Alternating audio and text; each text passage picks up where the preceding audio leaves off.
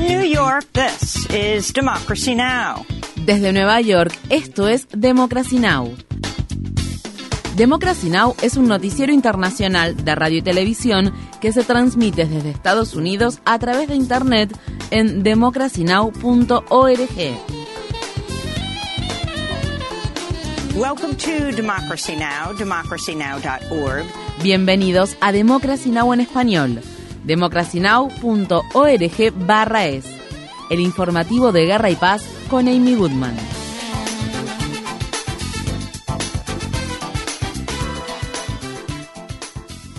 En la capital de Sudán, Jartún, los combates entre el ejército sudanés y el grupo paramilitar conocido como Fuerzas de Apoyo Rápido se han intensificado debido a la disputa por el control de ubicaciones estratégicas. Martin Griffiths, secretario general adjunto de Asuntos Humanitarios de la ONU, llegó esta semana a la ciudad de Puerto Sudán donde instó a los combatientes a permitir la distribución urgente de suministros de ayuda humanitaria a los millones de civiles atrapados en medio de los combates.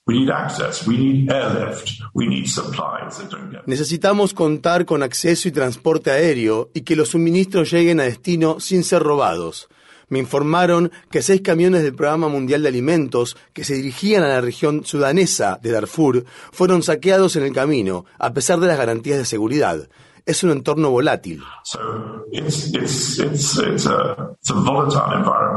La ONU afirma que los enfrentamientos han obligado a 100.000 civiles a huir de sus hogares debido a la grave escasez de alimentos, agua, medicamentos y electricidad. En la ciudad de Washington, D.C., el presidente de Estados Unidos, Joe Biden, firmó este jueves una orden ejecutiva que autoriza la imposición de sanciones a los líderes sudaneses. Mientras tanto, la directora de Inteligencia Nacional de Estados Unidos, Abril Haynes, expresó ante un comité del Senado estadounidense que es probable que los enfrentamientos en Sudán continúen por largo tiempo debido a que las dos partes en conflicto confían en poder ganar militarmente y carecen de incentivos para iniciar un diálogo. En Ucrania, el líder de la organización paramilitar rusa Wagner anunció que retirará a sus fuerzas mercenarias de la ciudad sitiada de Bakhmut el 10 de mayo después de haber criticado duramente a la fuerza Armadas rusas por no proporcionar suficientes municiones. Yevgeny Prigozhin dijo en un comunicado que los soldados de la organización que aún permanecen en Ucrania se retirarán a campamentos logísticos para lamerse las heridas. Mientras tanto, las autoridades rusas acusaron a Estados Unidos de perpetrar este miércoles un intento de ataque con drones contra la residencia oficial del presidente ruso Vladimir Putin. La Casa Blanca rechazó las acusaciones y las calificó de ridículas. En la ciudad de Washington, D.C., un jurado condenó a cuatro miembros del grupo de extrema derecha Proud Boys de conspiración sediciosa y otros delitos graves por el papel que desempeñaron en la insurrección del 6 de enero de 2021 en el Capitolio de Estados Unidos y por intentar mantener a Donald Trump en el poder tras las elecciones presidenciales de 2020. El veredicto contra los miembros del grupo Proud Boys es considerado como una gran victoria para el Departamento de Justicia de Estados Unidos. Durante dos juicios anteriores, seis miembros de otro grupo extremista de derecha, los Zookeepers, también fueron condenados por sedición. Visite democracynow.org barra es para ver más información sobre este tema. El medio de comunicación ProPublica informa que el multimillonario donante del Partido Republicano Harlan Crow financió dos años de matrícula escolar en una institución privada para el sobrino nieto del juez de la Corte Suprema de Estados Unidos, Clarence Thomas, y que éste no reveló estos pagos en sus declaraciones financieras anuales. La matrícula en la escuela Hidden Lake Academy del estado de Georgia costó más de 6 mil dólares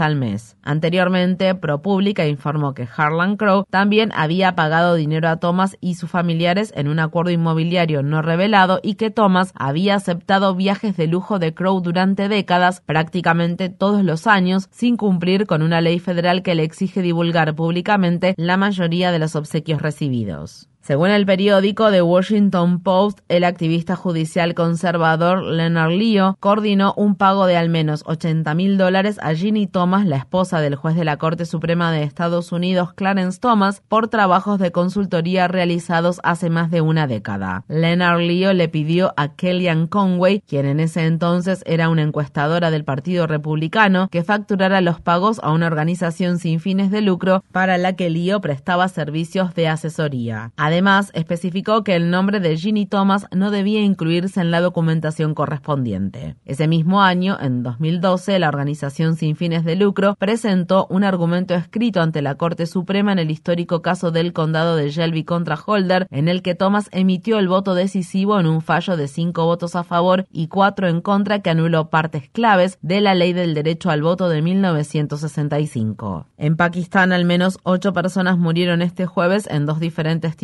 ocurridos en la localidad de Kurram. En uno de los incidentes, varios hombres armados irrumpieron en una escuela pública y mataron a disparos a cinco docentes y dos trabajadores de la construcción. En el otro hecho, un docente murió después de que su vehículo sufriera una emboscada en una carretera cercana. Ningún grupo ha reivindicado la autoría de los ataques. El presidente de Serbia, Aleksandar Vučić, prometió tomar medidas drásticas contra la tenencia de armas de fuego después de que al menos ocho personas murieran en un tiroteo masivo ocurrido este jueves cerca de la localidad de Mladenovac. El sospechoso abrió fuego desde su vehículo en movimiento y fue arrestado este viernes por la mañana. La masacre se produjo solo un día después de que un adolescente de 13 años abriera fuego en una escuela de la capital serbia Belgrado y matara a ocho estudiantes y un guardia escolar. Para perpetrar el ataque, el adolescente utilizó armas que pertenecían a sus padres quienes fueron arrestados. Los recientes tiroteos han generado conmoción en el país balcánico, donde los tiroteos masivos son extremadamente raros. Antes de estos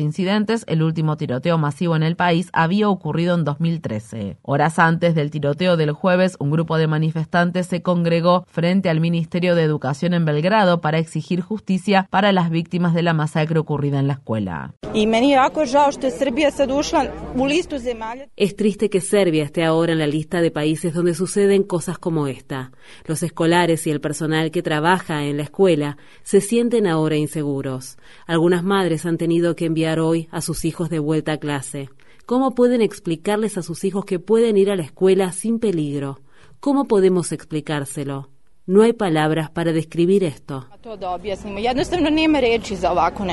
Aunque Serbia cuenta con estrictas leyes de control de armas de fuego, miles de armas ilegales cayeron en manos de la población civil tras la guerra de los Balcanes en la década de 1990. En Estados Unidos, en el estado de Georgia, al menos tres personas murieron este jueves en dos tiroteos separados. Un hombre mató a disparos a su madre y abuela en sus casas y a la supervisora de una tienda de McDonald's en la ciudad de Moultrie. El sospechoso se quitó luego la vida. Esto ocurrió un día después de que otro tiroteo en la ciudad de Atlanta dejar al menos una persona muerta y cuatro heridas. En el estado de Oklahoma, las autoridades dijeron el miércoles que encontraron los cadáveres de siete personas en una casa ubicada en la localidad de Henrietta. Un hombre condenado por violación y que se enfrentaba a un juicio por abuso sexual a menores es sospechoso de matar a disparos a su mujer, a sus tres hijos y a dos chicas adolescentes que estaban allí para una pijamada. Posteriormente se disparó a sí mismo. La víctima más joven tenía 13 años. Mientras tanto, en el estado de California, un ex estudiante de la Universidad UC Davis fue arrestado este jueves en relación con tres apuñalamientos recientes, incluidos los asesinatos de un hombre en situación de calle y un estudiante universitario. El sospechoso de 21 años fue acusado de asesinato e intento de asesinato.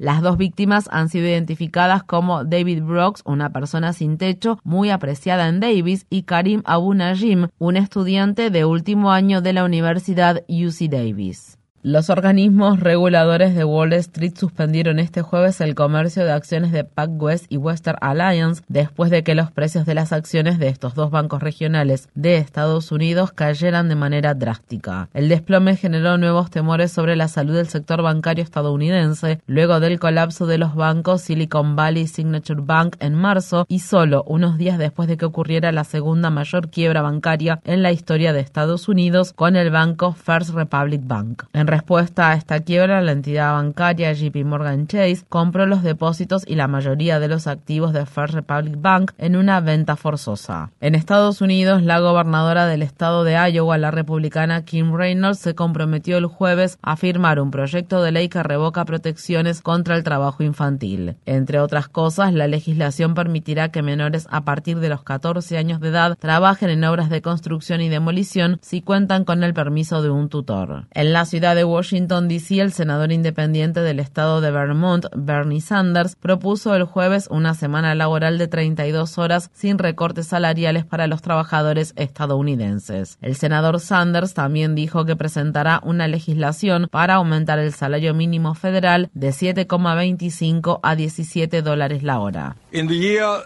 2023, in the richest country in the history of the world,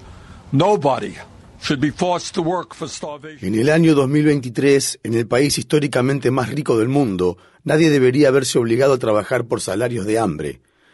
Esa no es una idea radical. Una persona que trabaja 40 o 50 horas a la semana no debería estar viviendo en la pobreza.